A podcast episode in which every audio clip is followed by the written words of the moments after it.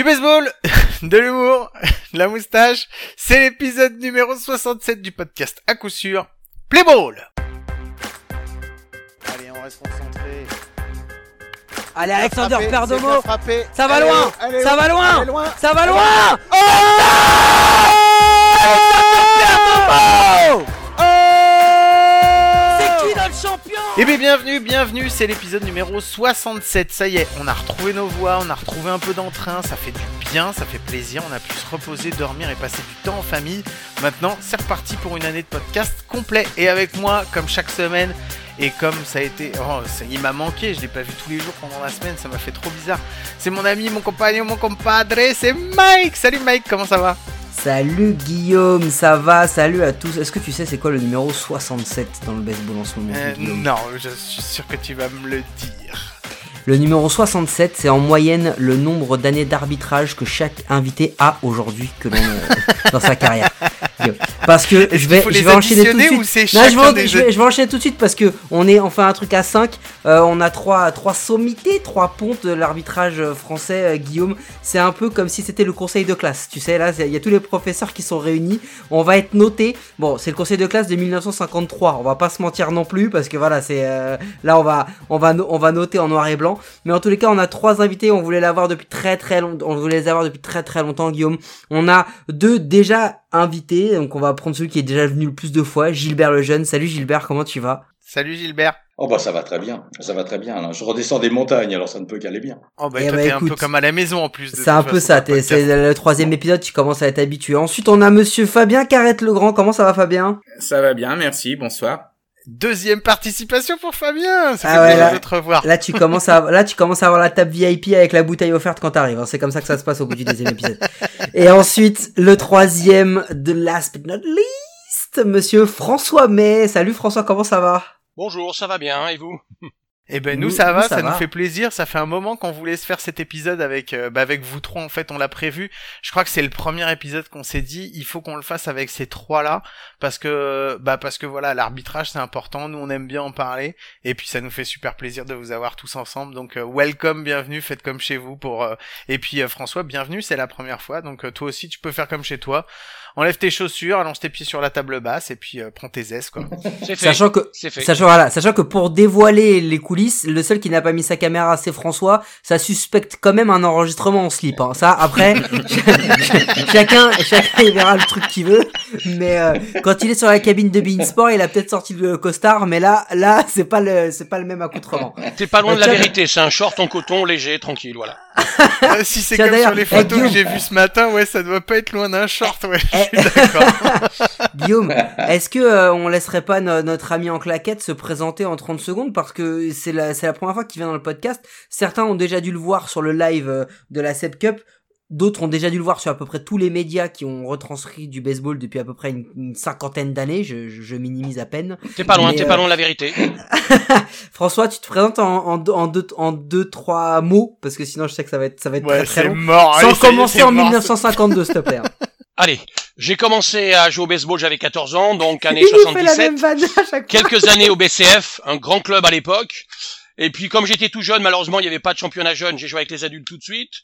J'ai rejoint le PUC dans la foulée début des années 80, où j'étais quelques fois champion de France avec eux grâce à monsieur Olivier Dubo et quelques belles participations en Coupe d'Europe. Après, le boulot a fait que j'ai arrêté un petit peu le baseball pendant quelques années du côté de Londres.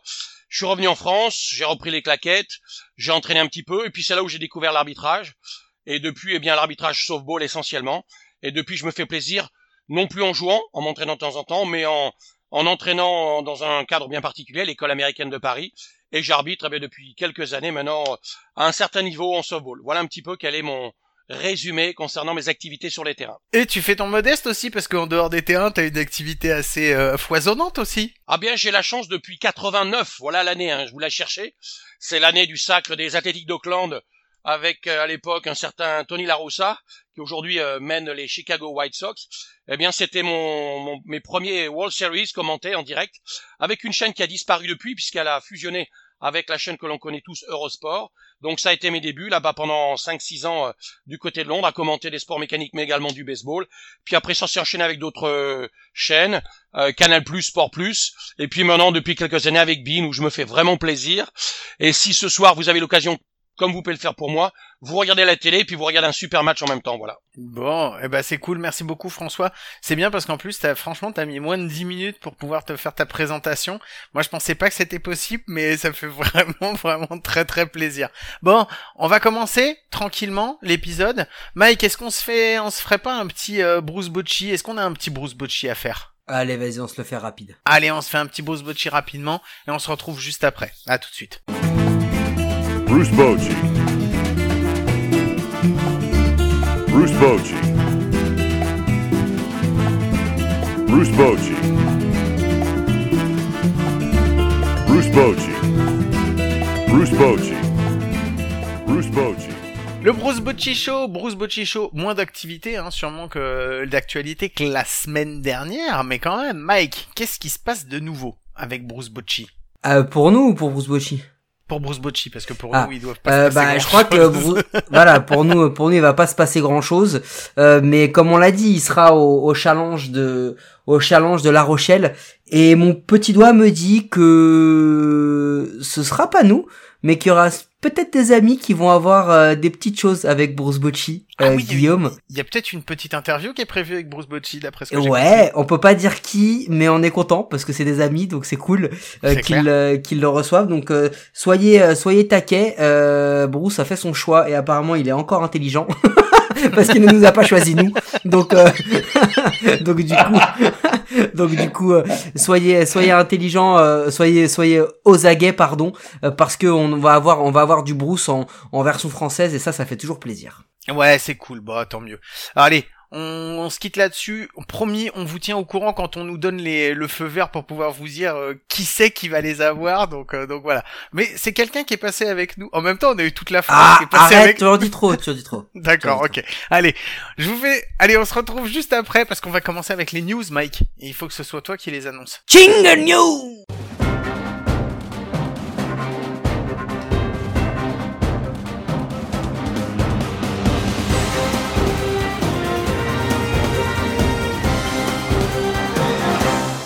Le jingle news qui va bien, merci Mike. Cette fois-ci, il était beaucoup plus péchu que la semaine dernière, donc c'était vraiment une horreur. Mais apparemment, il y en a qui ont aimé. Mike, cette news, je sais qu'elle te tient à cœur, c'est toi qui l'as choisie. Je te laisse nous la, je te laisse nous la présenter et nous expliquer pourquoi, pourquoi tu voulais en parler. Eh oui, Guillaume, retour en arrière, 18 mai, 37 matchs, 49 hits, 7 doubles, 1 triple, 6 home run, 25 RBI, un OBP à 417, un taux de hard hit à 35%. Enfin, enfin, on a trouvé le slugger. Le frappeur ultime, le nouveau, le nouveau Barry Bonds, il est là, il s'appelle Yoenis Mercedes. Et puis, sorti de Tony La Russa, apparemment qu'il déboîte parce qu'il a fait un swing à 3-0 alors dans un blowout qu'il aurait pas dû qu'il frappe un home run. Là, c'est la cause. Il tombe, il devient ridicule, il est mauvais, il repart en triple A. Et puis il y a quelques jours, qu'est-ce qui se passe? Story Instagram. Il arrête, il se retire complètement, il, arrête le baseball après euh, euh, un mois et demi, de deux mois, non après deux trois mois de de, match en, ma- en major. Et puis qu'est-ce qui se passe le lendemain? Bim, il reprend l'uniforme, il rejoue, il refrappe un home. Finalement, il revient, etc., etc. Tout ça pour dire que cette histoire de Yoenis Mercedes, on va pas rester là-dessus euh, trop longtemps. On va surtout parler d'un truc. On va parler Guillaume de est-ce que oui ou non on met beaucoup trop la pression sur les rookies? Est-ce que oui ou non on, met beaucoup trop au devant les jeunes joueurs comme étant les futurs stars alors qu'ils n'ont encore pas accompli grand chose parce que finalement ce qui se passe pour Yanis Mercedes et tout le monde a l'air de l'oublier c'est que c'est un gars qui a joué 10 ans dans les minor leagues. C'est pas un tout nouveau hein. Il a 28 ans Yanis Mercedes. Donc il a peut-être des petits problèmes mentaux euh, et que c'est pas la faute de Tony La Russa, mais plutôt du fait que bah il a connu un succès monstrueux, que les mecs se sont adaptés à lui. C'est la vie des majors. Tu frappes très fort, il s'adapte, il s'adapte, il s'adapte. Et puis si t'es pas la crème de la crème, eh ben il, se passe ce qui se passe, tu redescends et t'as un peu plus de mal. C'est juste ça. Et en fait, ce ce dont on voulait parler sur cette news, Guillaume, c'est est-ce que et parce que on a eu beaucoup d'exemples cette année, notamment avec Jared Kelenic, est-ce que là aujourd'hui à la surmédiatisation, au fait qu'on est toujours en train de chercher les nouvelles superstars parce qu'elles vont vous rapporter des wins et de l'argent, est-ce que oui ou non on, met beaucoup trop en avant les jeunes vedettes ou futures vedettes du sport au point de les cramer beaucoup trop vite. Euh, moi, je propose qu'on demande déjà à nos invités parce que j'ai mon avis là-dessus, mais euh, je vais pas euh, le développer plus que toi pour le moment. Je vais attendre. Euh, je vais proposer à, Gilbert parce que je sais que Gilbert, toi, tu suis pas trop un petit peu et tu suis pas trop le, la MLB, mais on te l'a présenté avant. Toi, qu'est-ce que t'en penses justement du fait que il y ait autant d'attentes sur sur ces petits jeunes et que ça peut peut-être les cramer mentalement? C'est quoi ton avis à ce niveau-là? Effectivement, euh, c'est pas seulement dans le baseball. Je veux dire qu'il y a beaucoup de sports où on attend beaucoup des nouveaux. Euh, on l'a vu avec le cyclisme, on le voit avec le tennis, on le voit avec d'autres disciplines. Euh, il y a de tels enjeux, surtout dans le baseball, euh, où l'argent est roi malgré tout. Hein. Euh, ce qu'on attend d'une personne, comme par exemple, je, je, vais prendre le cas le plus connu, c'est Aaron Judge. Euh, Aaron Judge a été la personne en qui tout le monde croyait et qui et sur lequel on, on a placé les bons pions. Euh, ce qui n'est peut-être pas toujours le, le, le, cas, c'est pas du tout évident parce que il y a cette angoisse de je dois prouver qui je suis et puis il y a aussi derrière des cadors aussi, ils ont des exemples devant eux. Ils savent que ce sont des, des sports qui ont plus de 100 ans, sur lesquels il y a des, sur lesquels il y a des vedettes où il y a des gens qui, qui font partie du Hall of Fame, etc. Donc euh, l'attente du public est énorme mais celle de, du joueur l'est encore plus. Il est, il est dans une espèce d'emprise, il est enfermé dans son, dans, on va appeler ça un, enclos d'angoisse, hein, je pourrais appeler ça comme ça un peu en gros, et, vraiment je, je l'ai plein. Euh, faire, sa, faire sa route, faire son chemin et prouver que on en a sous le pied, c'est pas toujours évident. Et pas seulement dans le baseball, mais particulièrement dans le baseball, où là c'est la stat qui compte. La stat avant tout. Donc si on n'est pas bon tout de suite, on risque de prendre une dégringolade et une déculottée. Mais il faut se remettre en selle et il faut redémarrer, quoi. Fabien, toi qui euh, toi qui est à la fois euh, dans le baseball en tant qu'arbitre, mais aussi dans les instances, est-ce que tu as déjà vu ça euh, au niveau français? Je sais pas qu'on, je sais qu'on n'est pas sur le plus gros niveau au monde, mais est-ce que tu déjà vu ça justement des, des mecs sur qui au niveau de la Fédé t'as des grosses attentes et qu'on a cramé justement comme ça en ayant peut-être un peu trop d'attentes sur eux? Je sais pas, on a toujours beaucoup d'attentes sur beaucoup de joueurs, euh, notamment ceux qui partent, ceux qui sont, euh, ceux qui signent des contrats euh, avec les franchises MLB. Euh, on a toujours beaucoup d'attentes. Est-ce qu'ils ont déçu? Non, je pense pas qu'ils aient déçu. C'était, ils ont atteint. Je pense qu'ils ont tous fait le maximum qu'ils pouvaient faire. Maintenant, la concurrence, elle est énorme. Elle est énorme. Et nous, enfin voilà, je pense pas qu'il y ait de joueurs français qui aient réellement déçu. Je pense qu'ils ont fait le maximum de ce qu'ils pouvaient faire avec euh, l'apport qu'on leur a fait, que ce soit dans les clubs ou dans les structures fédérales. On n'a pas, peut-être que euh, si on a euh, Mélissa par exemple qui elle, euh, voilà, Mélissa est peut-être l'exemple pour l'instant qui ne déçoit pas depuis qu'elle est passée au softball et qui qui vraiment réussit et c'est tant mieux. Mais après c'est c'est l'athlète de haut niveau ça ça bascule sur pas grand chose donc déjà euh, le passage entre euh, euh, je suis un bon athlète et je suis un athlète de très haut niveau euh, la bascule elle se fait sur pas grand chose et, voilà. Et c'est marrant parce que tu parles de Mélissa mais euh, Mélissa Mailleux ça reste un le l'exemple type du jeune prodige qui a une pression parce que Melissa Mailleux elle avait une pression qui était bien plus que juste de rester en Major League. Elle avait la pression d'être la première fille qui jouait dans telle catégorie la première fille qui jouait dans telle catégorie la première fille et à chaque fois elle faisait sauter les échelons.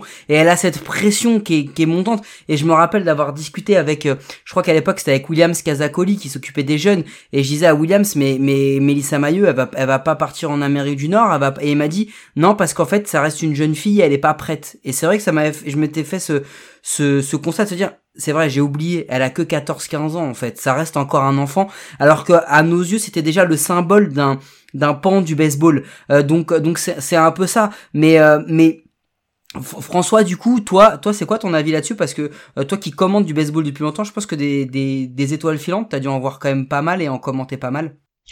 Oui, j'en ai vu pas mal, mais si on veut tout de suite revenir sur le cas Yonis Mercedes, c'est vrai que ça fait dix ans déjà qu'il est dans le milieu professionnel, mais être dans le milieu professionnel, c'est une chose, et être en Ligue majeure, comme l'un d'entre vous l'a dit, c'est vraiment autre chose. Alors, la petite chance qu'il a eue, c'est que euh, l'an passé, il a déjà fait quelques apparitions euh, dans cette courte saison MLB. Et la chance à ce moment-là pour les rookies en 2020, c'est qu'il y avait personne dans les tribunes. Ça n'a pas l'air, mais c'était énorme. Et pour eux, c'était une chance. C'était moins de pression par rapport à ce que vous évoquiez il y a un instant. Et cette année, c'est vrai qu'il est, il a commencé sur les chapeaux de roue. Il a fait un mois, un mois et demi extraordinaire. Après est arrivé ce petit incident. Euh, qui a eu ou qui n'a pas eu de, de, de, conséquences. Et puis c'est vrai que depuis euh, maintenant deux mois, deux mois et demi, il, traîne ses savates comme une véritable âme en peine. Et pour revenir à l'expression, c'est vrai que ce que j'ai apprécié plus ou moins, c'est la sortie médiatique de Tony Laroussa, qu'il soit contre l'attitude euh, de, de, Mercedes dans ce fameux euh, jeu de des règles non écrites, parce que j'aime bien utiliser les mots français quand on peut le faire. Euh, c'est vrai que bon, quand on a un certain nombre de points d'avance, on ne vole plus. Quand il y a trois hommes sur base et qu'on a trois balles au compte et qu'on n'a aucune prise, on laisse plutôt laisser passer la balle. Lui, c'est encore un joueur qui est jeune dans son esprit. Ça fait à peine quelques matchs qu'il est en Ligue majeure. Et donc, il s'était lancé. Et d'autres jeunes joueurs vont le faire et le feront encore, j'espère, demain, parce que c'est tout de même le but du jeu. Si l'équipe en question s'est mis en difficulté, a concédé tant de points et donc mené au score, et que le lanceur en question ou d'autres avant lui ont fait qu'il y a trois coureurs sur base, et lui-même il a commencé par un compte de trois balles, euh, pourquoi en vouloir au frappeur de voir un super caviar au milieu et puis qui frappe la balle en grand chelem? C'est là où j'ai un petit peu étonné de la réaction de Tenaroussa. Je dirais que ce discours qu'il a tenu, il aurait dû le tenir en direct et en solo dans son bureau avec Mercedes et pas les pas, pas l'étaler devant la presse. Tony Laroussa, il a 76 ans. Il a trois titres de champion du monde avec différentes équipes, les Athletics d'Oakland, les Cardinals.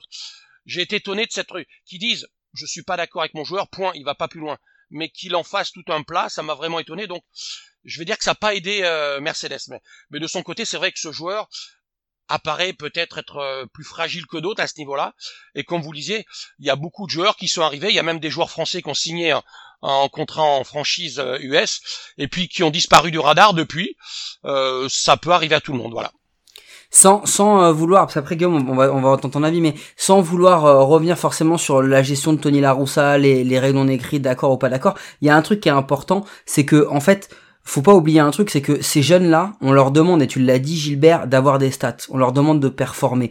Chaque chose va être disséquée. Ils ont pas le droit à l'erreur. Donc là, le coach adverse, il met un lanceur parce que rappelez-vous, hein, c'est pas un lanceur, hein, c'est un joueur de position, de position hein, qui lance. Hein. Je crois que c'est c'est quoi C'est Astudio qui lance? C'est William Astudio, ouais.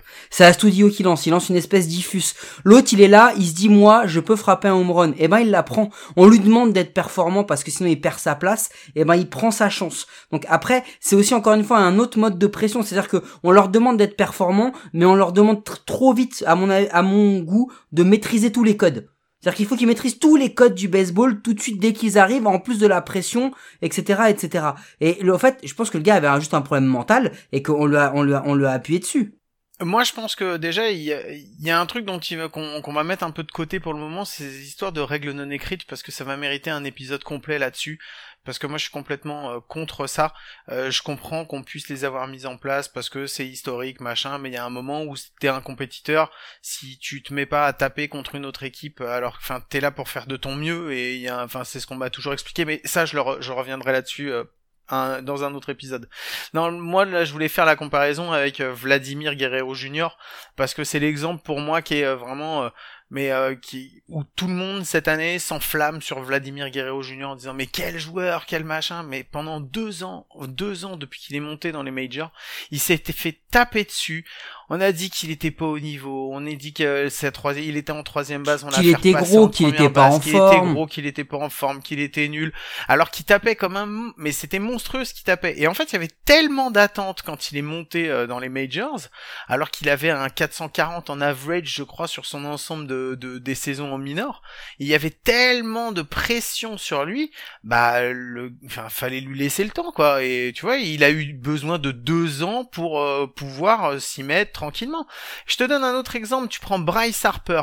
Bryce Harper, est-ce qu'un jour il pourra vivre euh, par rapport à la légende qui a été son arrivée justement euh, depuis son moment où il était en high school, où tout le monde parlait de lui, où il a été drafté, où c'était où il a été MVP. la draft, et, il, et il le ensuite, mérite. il a été MVP. Non mais il l'a mérité. Mais après, tu vois ce mec-là de toute façon, est-ce qu'un jour il pourra recevoir les éloges qu'il mérite comparé à la hype de ce qu'on attend de lui. Tu vois la différence qu'il y a entre ce que lui réalise, qui est déjà monstrueux et que la plupart des êtres humains et des gens qui jouent au baseball sont incapables de réaliser, et l'attente qu'il y a par rapport à ce que lui on attend qu'il fasse, comme ses performances elles sont pas forcément non plus euh, euh, titanesques chaque année, j'ai envie de te dire. À chaque fois, on dit ah mais cette année pour Bryce Harper, c'est loupé. Le mec, il est toujours dans les 10 meilleurs joueurs, quoi, quoi qu'il arrive, quoi. Et tu vois, ça c'est le problème en fait des joueurs comme ça où il y a tellement d'attentes. Ouais, mais il souffre aussi d'une comparaison, euh, Bryce Harper. Il souffre Ouais, de Mike la. Non, mais Oui, s'il n'y avait pas eu Trout, il y aurait pas le même traitement. Mais tu peux prendre un traitement qui est hum, qui est assez simple aujourd'hui. Euh, les, les petits phénomènes, que ce soit les les Tatis, les Soto, les Acuna. Euh, Tatis est mis est mis vraiment sur un statut d'icône majeure et tout. C'est un joueur exceptionnel. Mais aujourd'hui, il est moins bon que Soto ou que Acuna parce qu'il est moins complet, parce qu'il fait plus d'erreurs, mais parce qu'il est plus jeune aussi, parce qu'il a moins de vécu que les autres.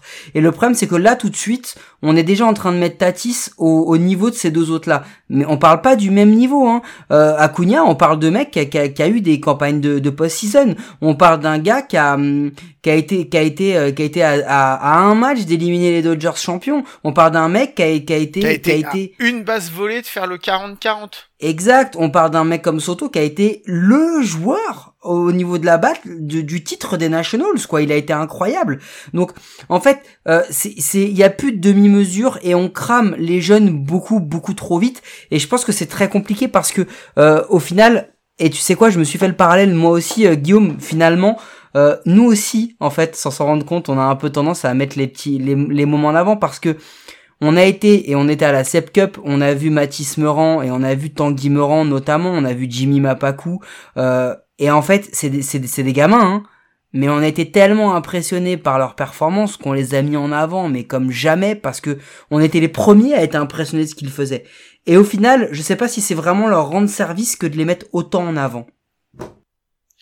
Je sais pas. En même temps, on n'a pas essayé. En fait, on les. A... Je suis pas là où je suis pas d'accord avec toi, c'est qu'on les a pas mis en avant plus qu'autre chose. C'est juste que au moment où ils ont fait ce qu'ils ont fait, on, enfin, on, on a dit l'admiration qu'on avait par rapport Ouais, au jeu qu'ils avaient pu faire. On a on a dit euh, on a dit que c'était notre crush de la semaine, euh, on a dit que mais c'était non, notre non Toi, mais t'as dit que c'était ton crush de la. non non semaine mais parce il y a un moment non mais il y a un moment il faut aussi tu vois on on a voilà enfin on l'a on l'a aussi fait donc ce que je veux dire par là c'est que il y a cette tendance à un petit peu trop hyper est-ce que vous avez aussi ce même genre de de de comportement avec les jeunes arbitres quand ils viennent à les à les mettre en avant à les pas, mais pas en faire des stars parce que c'est compliqué. Je suis désolé, hein, les gars. hein. Vous savez, que vous avez pas le, le, le poste le plus sexy du baseball. Hein. Je pense que vous êtes va- vaguement Et pourtant, franchement, euh, vous avez des positions qui sont plutôt sexy, hein, si je peux me Voilà, permettre voilà. quand Vous même. avez des limites érotiques, mais ça c'est une autre histoire.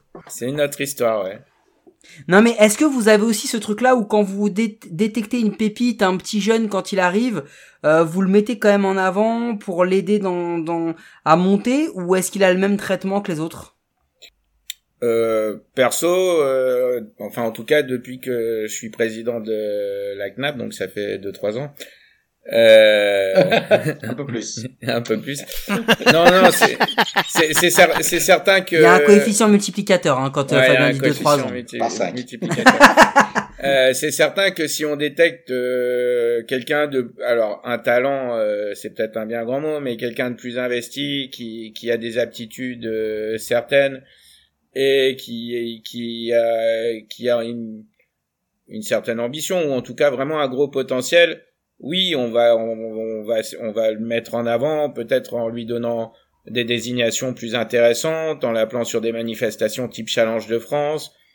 Euh, oui, parce que on a besoin aussi de, alors pas star, mais d'arbitres qui, qui peuvent qui peuvent officier au niveau international euh, sérieusement et euh, au niveau au même niveau que euh, les arbitres euh, des autres nations et ça c'est c'est pas forcément euh, donné. Donc euh, oui, on va moi là j'ai un cas, ben, on en a parlé la dernière fois en fin de podcast en plus. Donc euh, voilà. On a le nom, on a le nom, on s'en Ouais, rappelle. voilà, vous avez le nom. Il sera au challenge. Alors moi de mon côté, je vous avoue que depuis que, que je suis dans cette discipline, là, j'en ai vu passer. Et je me suis rendu compte que les meilleurs que j'ai connus, et qui sont encore les meilleurs d'ailleurs pour la plupart, ont démarré très jeunes, mais on n'a surtout pas voulu euh, brûler les cartouches. J'entends par là que euh, c'est pas parce qu'ils étaient très bons, parce qu'il y en a qui le sont tout de suite, il y en a qui ne le seront jamais. Ça, c'est le problème de l'arbitre. Il y a l'arbitre qui est né pour être un arbitre, et il y a un arbitre qui ne fera jamais un bon arbitre. Ça, il faut le savoir. Déjà, quand on n'a pas cette conscience-là, on n'est pas très bon euh, sur le boulot. Donc, il faut déjà avoir la conscience de quelqu'un qui a une autorité naturelle. Déjà. Ensuite, bon, évidemment, il y a l'apprentissage, il y a la règle, il y a la pratique, etc., etc.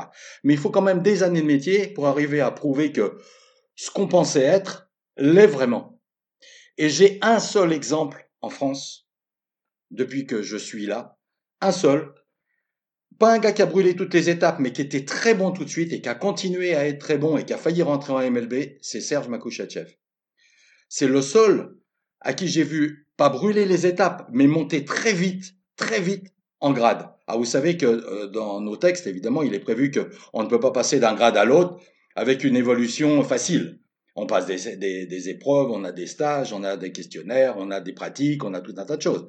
Les saisons qui passent, etc. Et on analyse les gens avant de les basculer euh, comme arbitre SEB, hein, au moins Confédération européenne dans un premier temps. Et donc, lui, tout de suite, il est passé très vite. Et, et ça m'a valu d'ailleurs un, un, truc qui a été très très drôle, c'est qu'à un moment, il y avait ce qu'on appelait des ARA. Ça n'existe plus, c'était l'arbitre régional auxiliaire. Et mon beau petit Serge, je l'avais appelé Ara un beau jour alors qu'il était déjà passé à N, et ça l'avait vraiment défrisé, mais il était vachement jeune, quoi. Jean, le mec, il avait même pas 20 ans, il avait 18, 19 ans, et je m'étais trompé dans son grade, il l'avait pris très très mal, mais au premier chef, et c'était très drôle. On en parle encore aujourd'hui avec lui, ça l'amuse beaucoup. Mais c'est pour dire que, à part euh, cette particularité-là, j'en connais pas vraiment beaucoup qui ont poussé euh, la musique jusqu'au bout et qui ont été très vite en besogne. C'est impossible. Et, et, franchement, Guillaume, euh, si Gilbert te dit ça, ça remonte jusqu'à Louis XIV. Euh, donc euh, franchement. et toi, et toi, les arbitres de tech, les arbitres de tech. Ah, c'est clair, les arbitres de tech.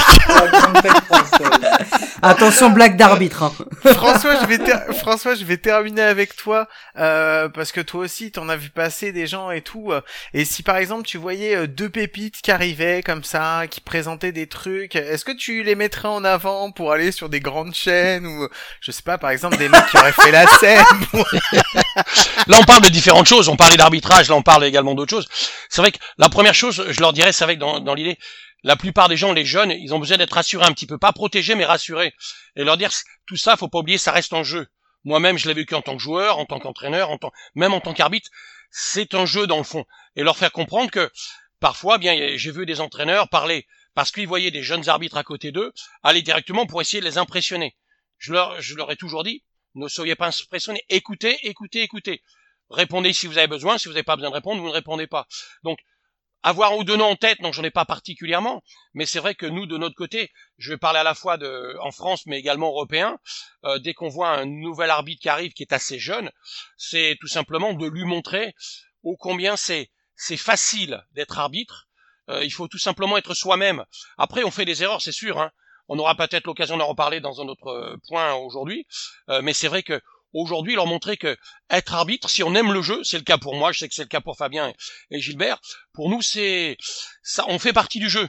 Les joueurs sont les plus importants. Moi, je considère que les arbitres sont les plus utiles. Et j'aime quand les gens sont utiles. Vous voyez ce que je veux dire Et donc, euh, partant de ce principe-là, un jeune arbitre, on va, on va l'aider sans trop le protéger. Et puis, si besoin est, parfois, oui, lui donner des matchs d'un certain calibre pour qu'il se fasse les dents un petit peu. Voilà, voilà ce que je cherchais comme expression. Ok, bah merci beaucoup à tous pour euh, avoir euh, animé un petit peu cette news. Euh, je mets juste un petit euh, son, un petit son de transition. On se retrouve juste après pour bah, pour le, le sujet principal. ventilateur à l'éolienne au canard. J'aime bien l'éolienne. Oh attention, attention Calabec, Calabec. Et ça sort fort. Et qui- Marty qui frappe Ça y est, Carabin c'est une nouvelle nouvelle coup sûr, impeccable. Incroyable Voilà, Hervé mais c'est un- Lacouplette, tu vas un grand slam. Mais bien sûr que c'est un grand slam Ouais, ok. Alors après ce petit son, on va passer au sujet principal. Euh, C'était important pour nous de parler. On avait euh, trois arbitres euh, nationaux, internationaux, les références, les sommités, on a dit en France. Nous, on est juste de petits arbitres à notre niveau. Euh, par contre, on a fait un truc récemment. On a fait, euh, je sais pas si vous êtes au courant, on a, on a commenté la SEB, donc on a vu euh, du baseball euh, en direct, euh, en live, mais on a vu aussi un peu, on avait la vidéo en retour, donc donc voilà. Et nous, ça nous a fait du bien. Vraiment, Mike, je parle en notre nom à tous les deux, euh, de voir des matchs de baseball avec des lancers, avec des une zone de strike qui n'est pas affichée à l'écran et euh, et voilà et où en fait euh, Je confirme. voilà, et où en fait t'es t'es pas le cul baqué dans ton siège comme ça, à regarder euh, le la balle qui passe ou qui traverse cette espèce de, carré, qui ne peut pas être une zone de strike, mais on en a déjà parlé, puisqu'une zone de strike est en trois dimensions et pas juste en deux dimensions, c'est pas possible. Et euh, à dire ah bah tu vois celle-là elle était bonne, ah bah non celle-là elle était fausse. Il est con ou quoi, Roger? Il a pas vu qu'elle a touché le coin? Oui, mais ce que tu sais pas, c'est que Roger, ça fait deux heures qu'il arbitre, il a les genoux en plot, il a mal au dos, il fait 30 degrés, la balle, elle a coupé au dernier moment alors qu'elle était lancée à 140, d'accord? Euh, Donc, euh, donc avec un spin rate à 2000, voilà. Pardon, je, je m'excite déjà, je suis désolé, Guillaume. Donc voilà, non non mais c'était en fait c'était vachement important pour nous parce qu'on l'a dit pendant qu'on était euh, pendant qu'on était sur place. Moi je regrette, tu vois par exemple que ce soit pas une option que tu puisses pas euh, décocher quand tu regardes un match de baseball, que on puisse pas l'enlever, tu vois, pour pas justement être euh, être euh, influencé par ce truc-là. Et je voulais savoir ce que vous vous en euh, je vais, on va poser la question, mais euh, et on va y répondre, j'espère, euh, sans, sans langue de bois. Euh, Qu'est-ce que vous en pensez justement de toutes ces assistances que tu peux avoir sur la vidéo maintenant, où on pré-match où on facilite euh, la, le jugement euh, de personnes qui ont jamais euh, été euh, derrière un derrière une plaque. Mike, qu'est-ce que tu voulais en On- rajouter eh, quelque chose? eh, on va on va extrapoler, on va parler plutôt de l'aide technologique parce qu'aujourd'hui les arbitres de MLB ont bah, donc ils sont jugés par le spectateur par cette zone euh, fictive, cette zone virtuelle, mais ils ont aussi le replay, donc ils ont euh, ils ont tout- toutes ces toutes ces caméras, ils ont l'assistance d'arbitres qui sont dans des cabines qui vont leur dire avec le casque, moi j'ai vu le truc différemment, j'étais pas sur le terrain, mais d'après l'image ça donne ça.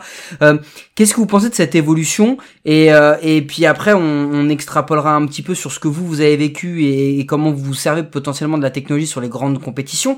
Mais euh, qu'est-ce que vous pensez de ça? Tiens, François, parce que c'est toi qui as terminé, on, on te laisse commencer. Alors merci parce que j'avais un point important à donner là-dessus.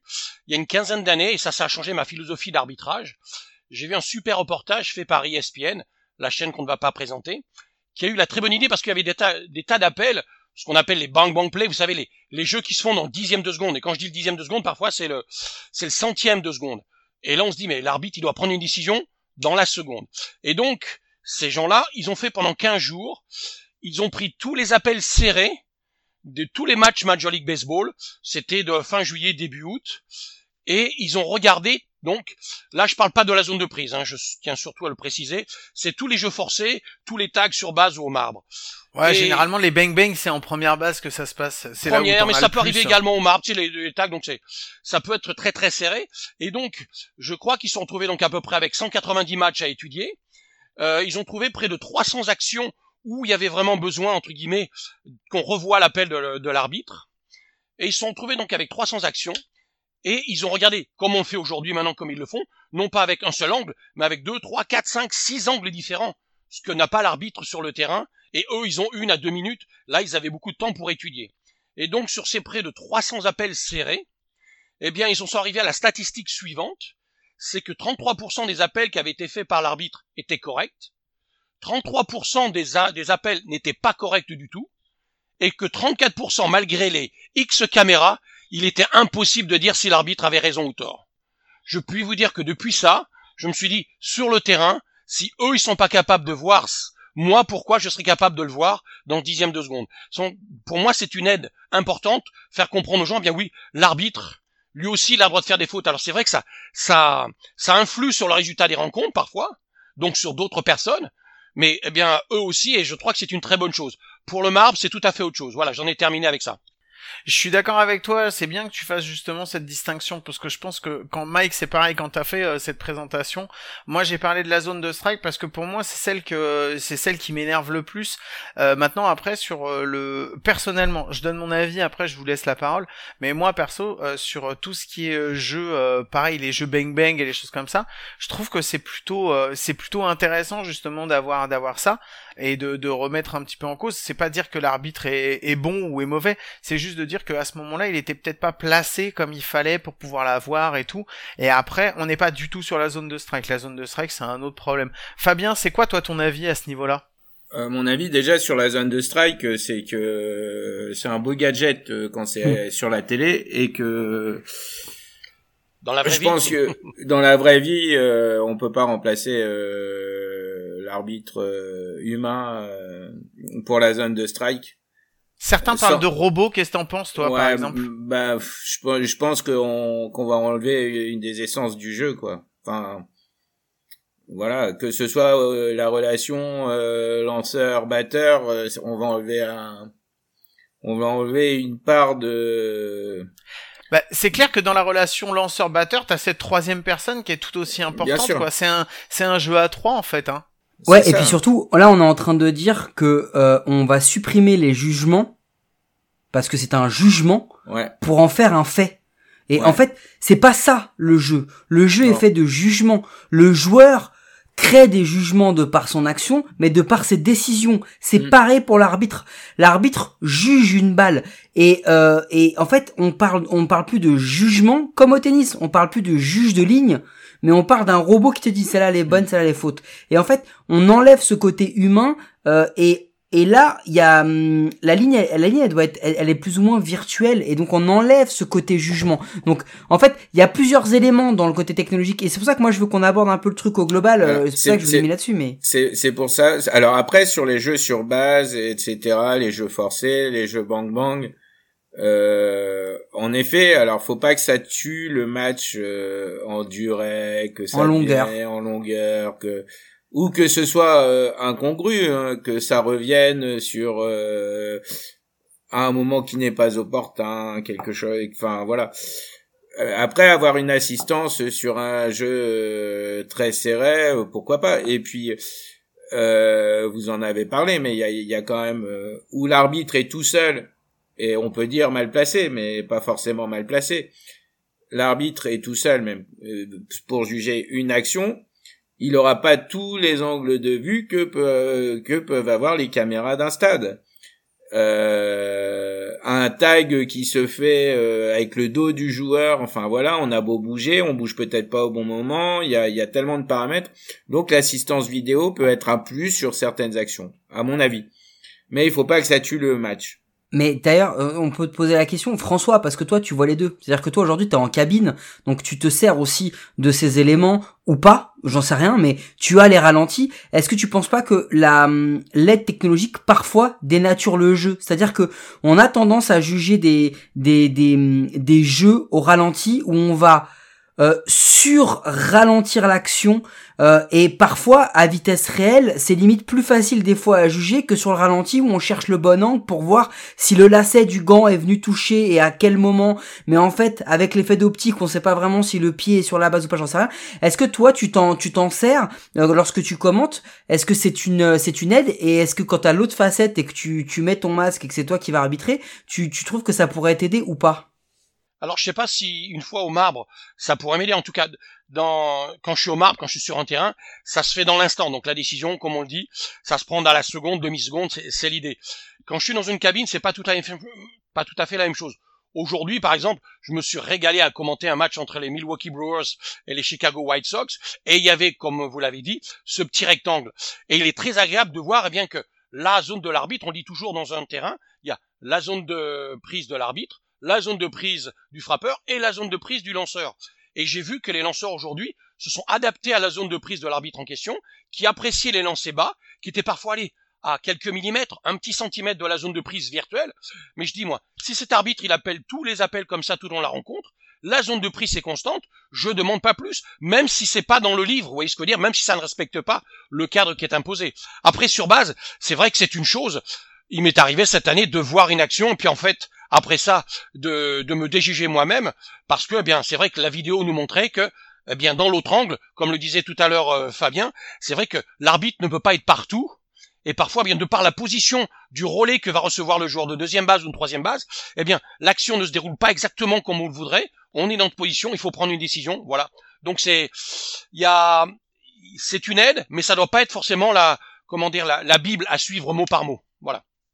Moi, je me rappelle d'un arbitre euh, quand euh, que, j'ai côtoyé sur les terrains qui me disait euh, T'as une zone, après ta zone, tu peux, elle peut, tu peux avoir une zone qui est peut-être un petit peu plus intérieure, un petit peu plus extérieure, un peu plus haute, un peu plus basse. L'important en fait, c'est que ta zone, elle reste constante pendant l'ensemble de, de ta partie et pas qu'elle bouge en fait. Si tu commences à prendre des interbasses, tu gardes avec toujours ces interbasses. Tu vas pas commencer à modifier et à finir, à commencer en début en prenant des interbasses et à finir en prenant toutes les externes hautes. C'est pas comme ça. Si tu as une zone de strike, à partir du moment où ta zone de strike elle reste constante, ta zone de strike après c'est aussi aux lanceurs et aux frappeurs à s'adapter. Et c'est là que je redonne la parole normalement à à Gilbert puisque c'est lui qui m'a dit ça. non mais c'est vrai, l'important, l'important c'est la constance. On est d'accord? Oui, c'est ça, c'est ça. Euh, je- pour, pour évoquer ce que vous disiez là sur les euh, sur sur le- la vidéo euh, en général. Alors si ça peut être une, une aide utile, on l'a vu avec euh, récemment, très récemment, le football. Ça peut avoir des incidences sur le jeu, très importantes. Et malheureusement, euh, ça peut influer complètement sur le match en ce qui concerne le foot, par exemple. On a vu qu'il peut y avoir aussi des interprétations abusives, on va dire ça comme ça pour être gentil. Euh, le tennis, alors j'ai été très surpris, on a vu des matchs de tennis euh, tout à la machine. À part le chair umpire, tous les autres n'étaient pas là, et donc ce sont des machines qui ont géré les lignes. Alors ça, c'est uniquement des lignes. Au baseball, ce qui a été très utile, effectivement, c'est le bang-bang, par exemple en première base. Ça a été les balles qui partaient en home run parce qu'on n'était pas sûr qu'elles aient touché le dessus du mur, le devant du mur, l'arrière du mur, le côté du poteau, le machin, le truc. Ça, j'avoue que j'y étais pas trop hostile. Mais en ce qui concerne la zone de, de strike, là, le fameux Hawkeye, alors ça, je trouve ça navrant, mais complètement navrant. Parce que euh, un, un arbitre, il a son propre jugement, et tellement maintenant, euh, ils ont de jugement, c'est que non seulement ils annoncent les strikes, les balles, mais il leur arrive souvent, dans un, sur une balle, d'expliquer où est-ce qu'elle était. Donc on entend ball inside, ball outside, etc. Et donc, il y a des explications qui se font de plus en plus, et l'arbitre, j'ai l'impression qu'il doit se justifier de plus en plus aussi, par rapport aux machines, parce que la, la machine commence à faire peur. On avait même dit qu'un jour elle supplanterait l'arbitre, ce qui à mon avis, tout à fait impossible.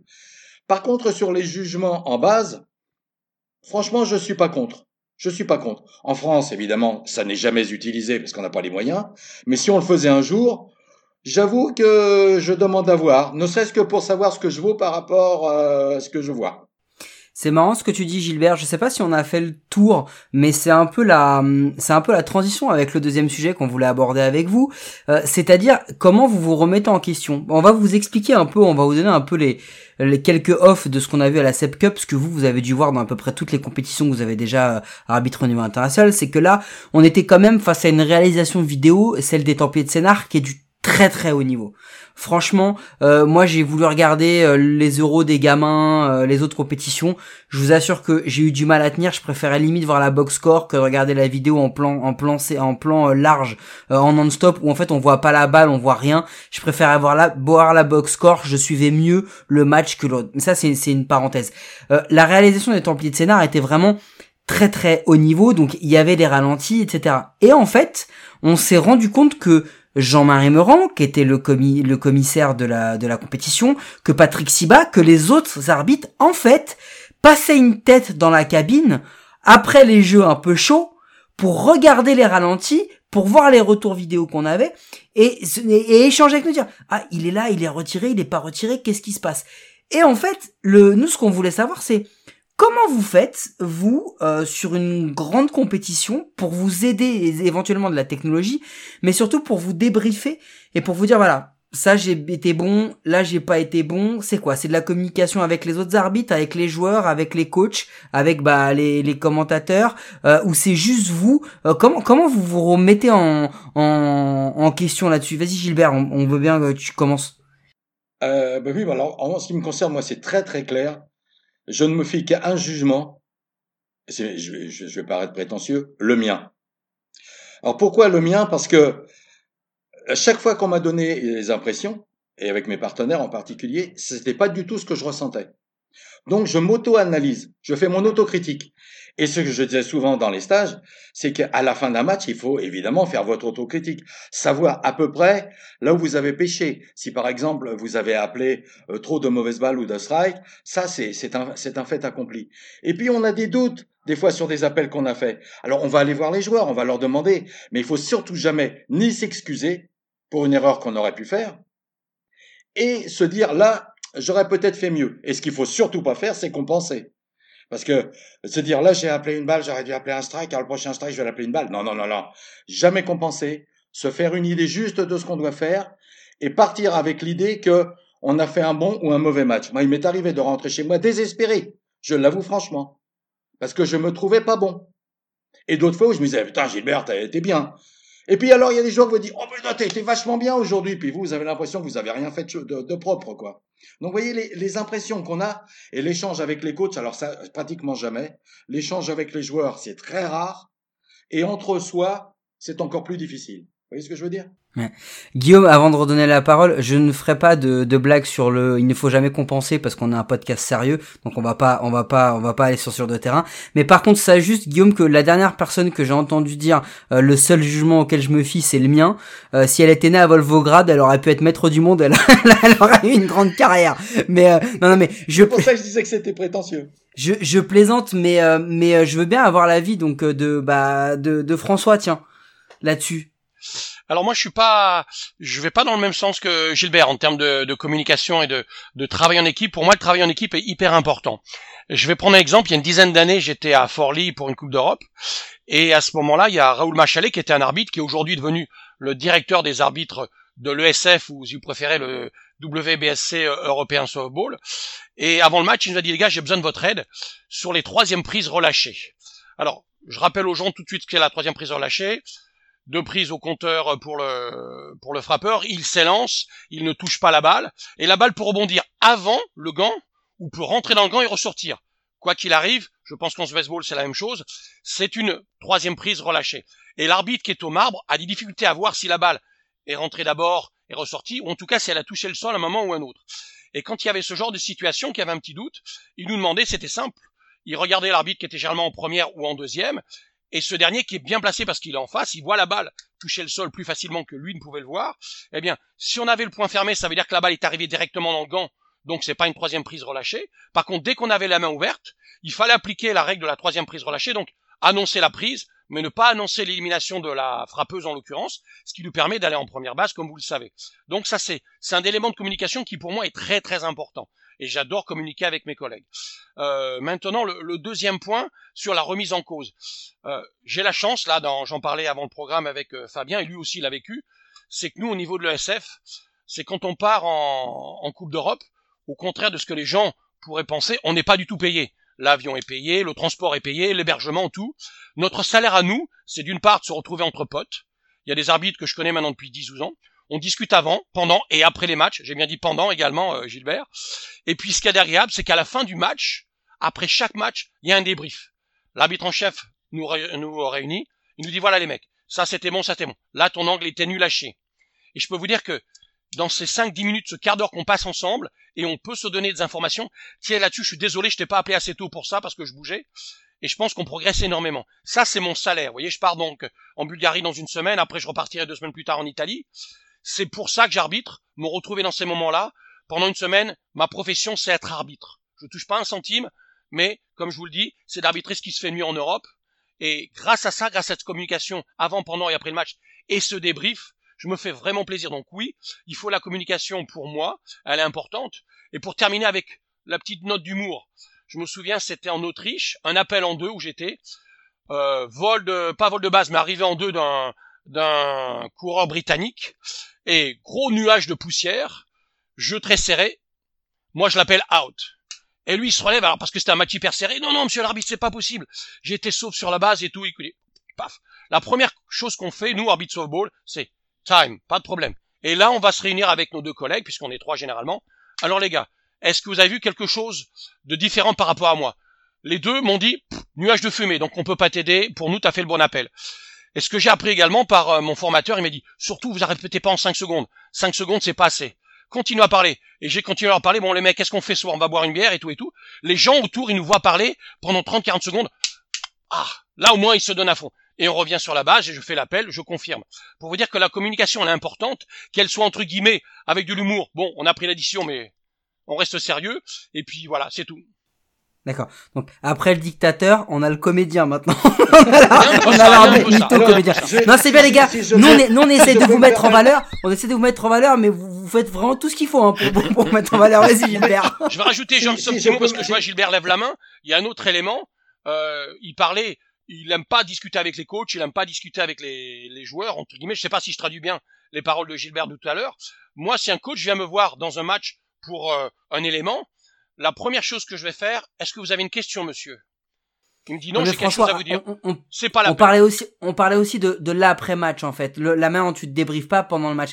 Que t'aies la communication avec eux, je le comprends parfaitement, et je pense que Gilbert et Fabien, je, je, je vais parler pour eux, ont ce, ont ce même, ce même côté pédagogique où ils vont expliquer, ils vont discuter. Mais le truc c'était comment tu te remets en question après un match. Gilbert, tu voulais rajouter quelque chose? Oui, oui, euh, je suis tout à fait d'accord avec François sur les problèmes de communication, évidemment, parce qu'avant les matchs et, et pendant, euh, ça peut arriver, mais et après les matchs, on parle de la communication qui a été plus ou moins bonne, etc. On réagit, on interagit, toujours par rapport à l'autre. Hein, on le voit dans, tout ce qu'on a fait euh, pendant notre carrière. Bien sûr qu'il y a une interaction entre les arbitres, bien sûr qu'il y a de la communication entre les arbitres. Ça, c'est très important. Mais je parle du, jugement que je me porte, parce qu'à chaque fois que j'ai été jugé, et principalement dans les matchs européens, j'ai été mal jugé. Ce qui m'a valu de me mettre en une grosse colère et d'avoir été exclu de la SEB pendant deux ans à cause de ça. Donc, je sais vraiment de quoi je parle parce que si vous tombez sur des gens qui ont des partis pris pour tel ou tel arbitre, euh, surtout quand on est en international, parce qu'il y, avait quand même une loi à l'époque, c'était la loi des Italiens. Après, il y a eu la loi euh, des Hollandais, etc. C'est le patinage artistique en dehors en de fait. la. Hollande et de l'Italie, nous, on était considérés plus ou moins comme euh, des va-nu-pieds, quoi. Et ça, ça ne me plaisait pas du tout parce qu'on était capable de faire aussi bien. Moi, je pense que on, on voulait en fait parler de ça parce qu'on a eu l'exemple. Je vais, je vais le nommer. C'est Patrick, Oui. euh, Patrick Siba qui était avec nous et euh, donc on l'a beaucoup côtoyé euh, pendant les cinq jours puisque c'était l'arbitre français euh, dans la compétition. On a beaucoup discuté et en fait lui euh, nous disait qu'il y avait deux trois jeux généralement par match sur lesquels en fait il prenait une décision et euh, le reste c'était ça roulait si tu veux. Mais t'avais deux trois appels par match qui étaient des appels un petit peu difficiles à prendre et euh, c'était sur ces deux, deux, trois là où il prenait sa décision. Mais ensuite, après, il aimait aller revoir pour voir justement si au niveau de son jugement, il avait été bon ou pas. Et en fait, le matériel qu'il y avait sur la SEB cette année euh, à euh, donc euh, à Sénard lui a permis justement de revoir ces jeux-là. Il avait vu avec Thomas au niveau de la réalisation qui lui permettait justement de revoir ces jeux et d'avoir cette analyse après pour savoir s'il avait fait un bon appel ou, ou non, et sinon pourquoi il avait pas fait ce bon appel, est-ce que ça avait été parce qu'il avait été mal placé ou quoi? Et tu vois, il y avait toujours cette remise en question de ce qu'il avait fait par rapport à la technique et une analyse. Et je voulais savoir si par exemple, bah, je, voulais, je voulais redonner la, la parole à Fabien, euh, toi aussi qui avait été sur euh, sur des grandes compétitions, est-ce que tu t'es servi justement du matériel que tu avais à l'époque euh, à ta disposition justement pour rejuger justement, tu vois ces deux trois appels qui sont compliqués par match pour voir ce que t'avais fait aussi et et te remettre en question et remettre en question ta façon, euh, ce qui n'allait pas en fait dedans. Ouais. Alors, euh, en fait, moi, ce que je pense quand même, c'est que ça fait partie de de la personnalité de intrinsèque de l'arbitre quand même de se remettre en question euh, régulièrement. Donc euh, ça, euh, déjà, euh, voilà. Alors, pour répondre très rapidement à la question, oui, j'ai eu la chance de faire euh, des compétitions avec des matchs filmés, télévisés et voir qu'on pouvait revoir euh, plusieurs fois dans la journée, notamment à la Coupe du Monde 12 euh, à Taïwan, parce que ça passait presque en boucle sur les différentes chaînes. Donc en effet, quand on a un doute sur, mais même pas seulement quand on a un doute sur un appel pour voir si on s'est bien placé à tel moment, si on s'est bien déplacé, si on n'est pas parti tard sur la mécanique, euh, euh, toutes ces petites choses-là qui sont importantes justement pour pas qu'il y ait l'erreur, euh, ou en tout cas qu'on puisse être pour prendre le risque de l'erreur, euh, ouais, c'est c'est sûr que ces moyens-là, les regarder après, enfin les utiliser après euh, c'est vachement utile et quand on a la chance de pouvoir le faire, pas en effet avec euh, la caméra que je pouvais avoir en Italie euh, sur les juniors, c'est c'est vraiment bien. Voilà. Est-ce que ça ça t'a permis de te remettre en question justement sur, et de, de, de corriger des choses sur ta façon par exemple de te de te comporter sur un match en disant tu vois ah là j'ai toujours ce problème il faut peut-être que je me dans ce cas-là que je me je me positionne un peu bien sûr bien sûr moi ma hantise je, je l'avoue hein, c'est les jeux au marbre j'ai toujours un peu de pas de difficulté mais c'est tellement dur à appréhender ça va très vite et ça peut être violent ça peut être il y a du monde au marbre en, fait parce que ça paraît pas, mais il peut y avoir le batteur, le catcheur, le lanceur, euh, un coureur, celui, qui attend, un, un, batteur on deck qui vient guider, euh, et etc. Donc pouvoir trouver la bonne position sur ces jeux-là et en effet la vidéo ça, ça a pu parfois un peu m'aider. En tout cas, il faut se remettre en question et alors je pense que les partenaires dans le vestiaire ça peut être une bonne euh, une euh, une bonne aussi euh, façon de discuter après le match sur ce qui a pu aller ne pas aller. Alors attention il faut aussi euh, il faut aussi respecter son partenaire et pas le déglinguer dans les vestiaires hein, voilà. Mais en tout cas ça, ça peut aider quand enfin moi en tout cas c'est le rôle que j'essaye de, de jouer quand je suis avec un, un arbitre moins expérimenté. Euh, je pense que les superviseurs euh, et je sais que Gilbert en a été victime. Parfois, les commissaires techniques SEP qui ont euh, cette euh, euh, cette attribution, euh, ça peut être utile. Alors le problème, c'est qu'ils sont tous pas tous issus de l'arbitrage, donc on a des bons superviseurs, commissaires techniques, et puis bon bah des qui croient. Bon bah voilà, ça ça arrive. Il faut mais il faut faire la part des choses dans le feedback qu'on a. Euh, voilà. Quant aux joueurs, euh, non, mais pourquoi pas discuter autour d'une bière euh, avec un joueur après le match euh, d'une action donnée, ouais, pourquoi pas. Et alors, je sais pas si t'avais, tu voulais, on peut faire ça pendant des heures, Guillaume, mais là j'ai quand même un point qui était pas forcément dans le sujet, mais moi qui m'intéresse beaucoup, c'est l'échange et la relation que vous pouvez avoir avec un, un manager ou avec un joueur. Euh, elle ne dépasse pas le cadre du cordial. C'est-à-dire que de par votre position et de par le fait que le joueur va être euh, entre guillemets soumis à vos jugements, à vos décisions, ça dépasse pas le cadre du bonjour monsieur l'arbitre, euh, voilà, you out, fin, du match. Ou est-ce qu'il y a plus d'échanges que ça ou pas du tout? Pour moi, pour moi, ça a toujours été une relation importante. La principale relation qu'a un arbitre en chef, je parlais de l'arbitre en chef, hein, c'est le catcheur. Si on n'a pas de bonne relation avec un catcheur, on fera jamais un bon match. Hein. Ensuite, vous avez des coachs, des coachs qui vont être plus ou moins irascibles, qui vont réagir à chaque décision que vous prenez. Moi, il y a des coachs qui m'énervaient beaucoup. On en a parlé dans la première émission. tu Fais, attention, cette, personne devient de plus en plus importante. Fais attention. Oui, je vais faire comme si j'avais oublié. Joker, joker. Mais, mais, mais à part ça, les relations qu'on a avec les joueurs sont des relations amicales quand même. Moi, j'étais considéré comme euh, quelqu'un qui était euh, pas assez dur. Et notre ancien président de commission avant Fabien, qui s'appelait Guy Brut, euh, il me trouvait trop gentil. Alors gentil, je sais pas comment je dois le prendre. Est-ce que c'est être gentil, d'être aimable avec les joueurs et de ne pas avoir une tête de brute et puis ne pas avoir l'air d'un assassin euh, être, être trop fliqué, moi je suis pas, j'ai pas fliqué du tout.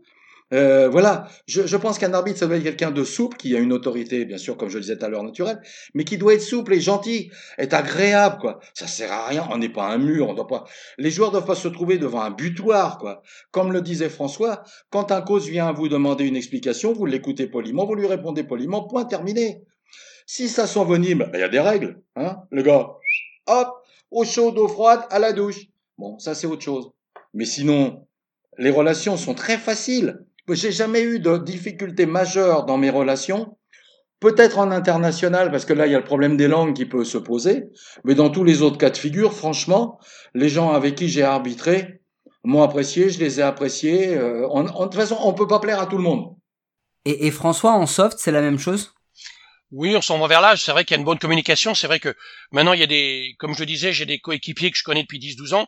C'est la même chose en termes de joueurs ou en termes de coach, euh, au niveau de la scène internationale, voire même au niveau du championnat de France. Donc c'est vrai que quand on a deux minutes, quand il y a un changement de lanceur et qu'il est à côté de moi, on peut avoir une conversation qui a un rapport avec le match ou en rapport avec autre chose. Donc euh, c'est tout à fait le cas. Par contre, quand euh, il y a une euh, discussion concernant un point du match, c'est pas tout à fait le même rapport. Euh, déjà, il y a un peu plus de vouvoiement que de tutoiement. J'arrive très facilement à le faire. Euh, pour le reste, non, c'est toujours très agréable d'avoir ce genre de relation. C'est, euh, ça fait partie du jeu, quoi. Si on ne fait que communiquer sur les règles, on va pas aller très loin, quoi. Est-ce que avoir de plus en plus de joueurs qui font des stages d'arbitre, ça permet d'avoir, euh, bah, je pense que ça permet d'avoir des meilleurs joueurs, mais est-ce que ça permet d'avoir des meilleures relations sur le terrain avec les joueurs, euh, Fabien? Non. Non? Non, mais en fait, euh, moi, je, par- je partage quand même euh, assez les, avis passés. Quand on arbitre, euh, mais je pense que c'est la même chose en Major League. C'est parce que ça se voit pas. Euh, quand on quand on arbitre euh, les mêmes joueurs pendant 10 ans, 12 ans, 15 ans, euh, il y a forcément des joueurs avec qui on va avoir plus de, plus de un contact beaucoup plus facile et euh, avec qui on va se laisser aller à une plaisanterie, à un bon mot, discuter, etc. Après, moi, j'en- je, je citerai personne pour ne pas vexer les autres. Euh, mais en tout cas, euh, c'est- Nous, on serait pas contre. non, mais bon. non, mais je vais, je vais prendre un catcheur que qui, qui s'est un peu retiré, euh, enfin qui s'est beaucoup retiré pour l'instant. Euh, Boris March, on avait des très bonnes relations. Euh, il savait faire aussi, il savait en jouer. Euh, voilà, mais quand il y avait euh, une action dans le jeu, euh, un point de jeu, une situation de jeu, les, les relations redevenaient euh, professionnelles entre guillemets, tant de la part du joueur parce que Boris était un, un- un grand joueur aussi au niveau humain et tant de la part de l'arbitre et pourtant euh, il, quand on était un peu sur le côté ou pendant les lancers d'échauffement on pouvait sortir une blague se demander comment ça allait sa maman enfin voilà euh, donc euh, Ah ouais, ça fait des blagues sur les mamans carrément. Non, là, on non, est non, passé mais de. On se parle je- pas. je- en fait, Boris est quand même beaucoup plus jeune que moi, même s'il a déjà euh, arrêté sa carrière. Et il se trouve que je connaissais sa maman depuis qu'il était en junior. Voilà. Donc, euh, on pouvait se demander des nouvelles. Euh, voilà. Et, et, et pourtant, dans le match, tout redevient... euh, mais il y en a beaucoup, hein, des managers actuels, etc., euh, où on a des bonnes relations. Et, puis, dans le match, bah, ça reste... euh, et par contre, euh, sur euh, ce, mon point d'intransigeance restera mon point d'intransigeance. Ça beau être euh, quelqu'un que j'apprécierais outre mesure, s'il a dépassé la limite qui qui ont, qui est qu'on n'aime pas mais qui est celle de l'expulsion, il serait expulsé comme un autre. Voilà. Merci beaucoup à tous les trois. On va se faire juste une dernière petite transition pour aller vers euh, la dernière ligne droite de l'émission pour la petite connerie. Donc voilà, je mets le petit jingle et on se retrouve juste après. You trying to get crazy with? This, say? Don't you know I'm loco?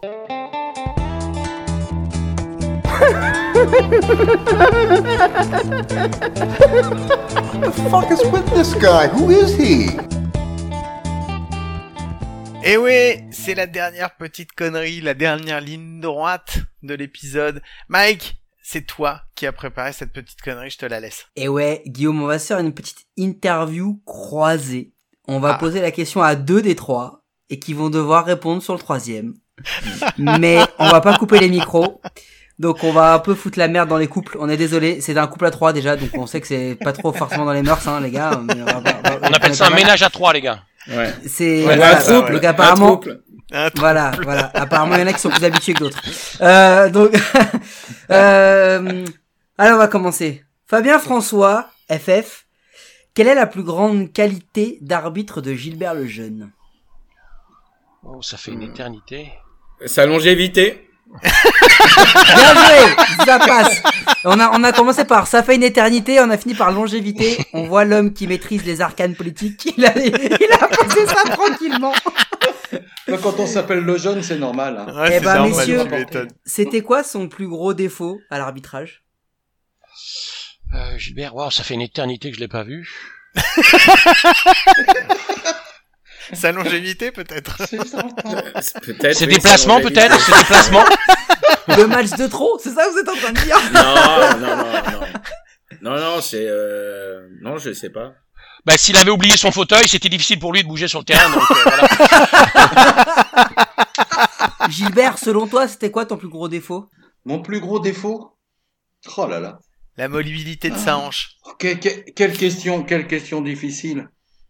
Si tu l'as pas, autre chose. défaut. Euh, je sais pas, je- c'est difficile de me, de me juger là-dessus. T'as raison, ça doit être ta modestie du coup. Je sais pas. Je sais mon plus gros défaut, je sais pas. Gilbert, François, quel est le, le, le- selon vous, l'appel que Fabien maîtrise le mieux? Celui où il a, il a, il a, il a le plus de classe, le plus de charisme. L'éliminer en première moi, ou en bas, euh, je veux dire le jeu forcé. Je... Des dernières images que j'ai vues, j'ai vu de la sérénité, tranquille. Il prend son temps, le timing qu'il faut, ni trop court, ni trop long. Comme en bonté, vous savez, il faut qu'il infuse au bon moment. L'appel, il sort, et je trouve que c'est ça son... On, par, on, on est d'accord, on parle toujours de Fabien qui fait un appel. Hein. Oui, oui, on est d'accord. D'accord. non, mais- Moi, j'aime bien, j'aime bien son appel de strike. J'aime bien son appel de strike. Euh, J'aime assez. Bon, et sur lequel vous le sentez un petit peu plus, comment dire, euh, un petit peu plus fébrile, un petit peu en manque d'entraînement, celui qui devrait un peu muscler, vous voyez, le- l'appel, euh, Bah, l'appel ça, un ça- alors, ça, moi, je sais, ça, je sais tout de Ah suite. Vas-y, Parce Gilbert. que il, a, il, a, il, a, il, a- il- il s'en rappellera d'ailleurs. euh, on, on avait fait un stage avec euh, Serge Makouchetchev qui nous avait expliqué plein de trucs, etc. Et on en était à faire des pas dans tous les sens pour faire le double appel, premier, euh, deuxième, deuxième première, vous savez, le, le, le, le double appel. Et, et là, mon Fabien, il se retourne, bing, il se prend une balle en plein dans la tête euh, sur le, la, la relance, etc. Parce qu'il avait oublié de faire un pas croisé. Et ça, c'était très drôle, quoi. Il s'en souvient encore d'ailleurs. Non, mais a ça, c'était au dû Challenge de France, ça. Euh, je Oui, je crois, on en a déjà on a parlé déjà parce que parlé de Joker, on en reparle plus. Putain, Le je vais pauvre, finir on avec en a déjà non. comme ça. Vous Par le contre, Fabien, tu- C'était- sur le placement, mais c'était drôle. Par ça, contre, ça- Fabien, tu, as remarqué quand même que le déjà. Quand on cherche, on n'en trouve qu'une, donc c'est déjà plutôt pas mal. C'est pas mal. Hein et deuxièmement, on verra que Gilbert, sur lui, il lui a fallu 45 minutes pour dire j'ai pas trouvé. Quand il a essayé de parler de Fabien, il dit moi je sais c'est quoi. Je, je connais. j'ai trouvé, j'ai trouvé. Ah si, si, si, pour moi j'en ai trouvé une. Ah, J'en ai trouvé un défaut, le, mon plus grand défaut, et ça vous le savez lequel. Comme je suis tendance à être très bavard, j'ai Ouais. tendance à parler beaucoup et à faire des Non, plaisanteries. c'est pas vrai. et j'ai fait des plaisanteries douteuses sur des matchs internationaux. Ah ouais? Pour, la mémoire, j'avais arbitré euh, ce qu'on appelait à l'époque des cadets. Donc ça s'appelle des 15 U maintenant. C'était à Sarcelles. Euh, C'était pour l'ouverture d'ailleurs du magnifique stade de Sarcelles qui malheureusement n'existe plus. Et j'avais ma première compétition internationale. Donc c'était une Coupe d'Europe 15 U. Et là, l'équipe de Russie euh, s'affronte avec l'équipe d'Italie. Et donc championnat d'Europe, pardon, pas Coupe d'Europe, championnat d'Europe, excusez-moi. Et là, le coach de l'équipe de Russie, c'est un Américain. Et il arrive bourré comme un coin. Et là, le match commence. Le, petit lanceur italien en face, il- il lance, il lance, il lance. Hit by pitch, premier hit by pitch. Deuxième balle, hit by pitch. Troisième balle, hit by pitch. Bon. Et là, qu'est-ce qu'il fait le, le lanceur? Il veut, il veut sortir. J'ai fait non, non, non, non, non, non, mais si le coach il m'a expliqué que si je faisais ça trois fois, il me sort. Je dis bah pour le moment, tu restes loin. Il lance une quatrième fois et là, ça passe juste sous la chaussure du batteur qui saute. Et là, je me prends la balle de plein fouet. Le mec bourré arrive vers moi, il fait va en première base. J'ai fait non, non, il va pas en première base du tout. It's only on my decision, c'est seulement sur ma décision. Il se retourne, il fait decision of my socks. Et, et, et il continue son chemin. Je le rappelle, je lui fais oh oh. Me too, I received the ball. Moi aussi, j'ai reçu la balle et je suis pas en première base. Oh, ça a mal tourné, hein. Ça a mal tourné. Et là, je vois derrière moi le commissaire technique qui était un Hollandais qui fait Gilbert, he's out. Je le sors. Il arrive dehors. Il reprend sa bouteille comme à éthylique. Ah ouais, c'est Et là, je me suis dit, Gilbert, quand tu tombes sur un mec comme ça, évite de faire de l'humour. Évite de faire de l'humour. Voilà. C'est mon grand défaut, c'est que j'en ai fait plein des comme ça. Si j'en avais tu vois, fait ce 15, qui est bien, c'est parce que quand, quand t'as commencé ton histoire il y a 45 minutes, tu disais que tu parlais beaucoup, on l'a pas vu. C'est vrai. Donc des comme ça, des comme ça, j'en ai plein, mais j'en ai fait des bêtises. hein. J'en ai fait. Voilà mon. mon Je vais reprendre la parole, Gilbert. Ouais, ouais, tu m'en non, voudras bon, pas parce que les, pas les- les faire audi- encore- les auditeurs sont déjà à lundi soir et attendent déjà l'épisode de la semaine d'après. Euh, non. Euh, à votre avis, euh, Gilbert et Fabien, il est meilleur quoi? En consultant ou en arbitre, François May? Excellente la question, excellente. Oh là là, je l'aime bien dans les deux, moi. Oh, ouais, ouais, je- moi aussi. Franchement, euh, Ouais. voilà. Moi, je l'adore. dans- Bon les gars, dans arrêtez les deux. bisounours, il Ouais, a tapé c'est sur clair, non, euh, arrêtez. sympa. Ah non, mais Ah, c'est vrai. Après, je C'est l'ai, vrai. je l'ai plus vu euh, sur le terrain que que à la télé, puisque je j'ai pas toutes ces chaînes. euh, donc, euh, J'aime bien dans les deux, mais je l'ai jamais vu faire si consultant. mais si, il mais a l'air bien sûr. J'ai j'ai des matchs sur TV Sport de Ah, d'il y a bah voilà. quelques années. Hmm.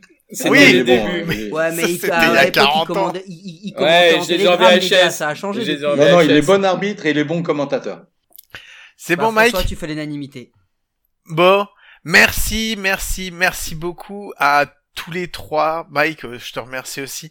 C'était notre premier épisode à 5. Et franchement, c'était vraiment, vraiment, vraiment cool. Et Ça fait- alors attention, hein, parce que il faut quand même le dire, Guillaume, que là, on va pas dépasser l'une- l'heure 15. Et on a euh, Fabien, je t'exclus hein, de cette euh, de cette de ce commentaire, mais on a parmi les deux plus gros débits de parole de l'histoire du baseball français, en la personne de Gilbert et de François, et on a réussi en le faisant à 5 à ce que François s'ex- à ce que Fabien s'exprime aussi régulièrement et qu'on dépasse pas l'heure 15. Moi, je trouve qu'on est pas mal. Non, c'était vraiment super cool. Merci beaucoup d'avoir partagé ça avec nous. Euh, merci à vous de nous avoir écoutés. Je vous rappelle que vous pouvez euh, nous écouter, écouter le podcast sur toutes les bonnes applis Deezer, Google Podcast, Apple Podcast, euh, Podcast Addict et puis euh, toutes les autres, les meilleurs. Les autres après, sinon c'est pas intéressant. Euh, merci de nous laisser un commentaire, de nous laisser une note. Ça permet de nous rendre nous et le baseball plus visible en France.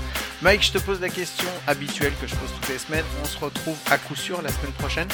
À coup sûr, Guillaume, et on est en train de préparer un petit épisode spécial pour la semaine prochaine avec un petit invité spécial. S'il est dispo, ça va faire, ça va faire mal. Bon, eh ben c'est très très cool. Je vous remercie encore tous. Je vous souhaite de passer une très très très bonne semaine. Je vous souhaite une bonne écoute et je vous dis à très très vite. Ciao. Oh Attention. Allez, Mais c'est pas possible. Mais qu'est-ce qu'il a mangé? Regardez, il rattrape Tanguy Meurant. Mais c'est incroyable. Eh oui,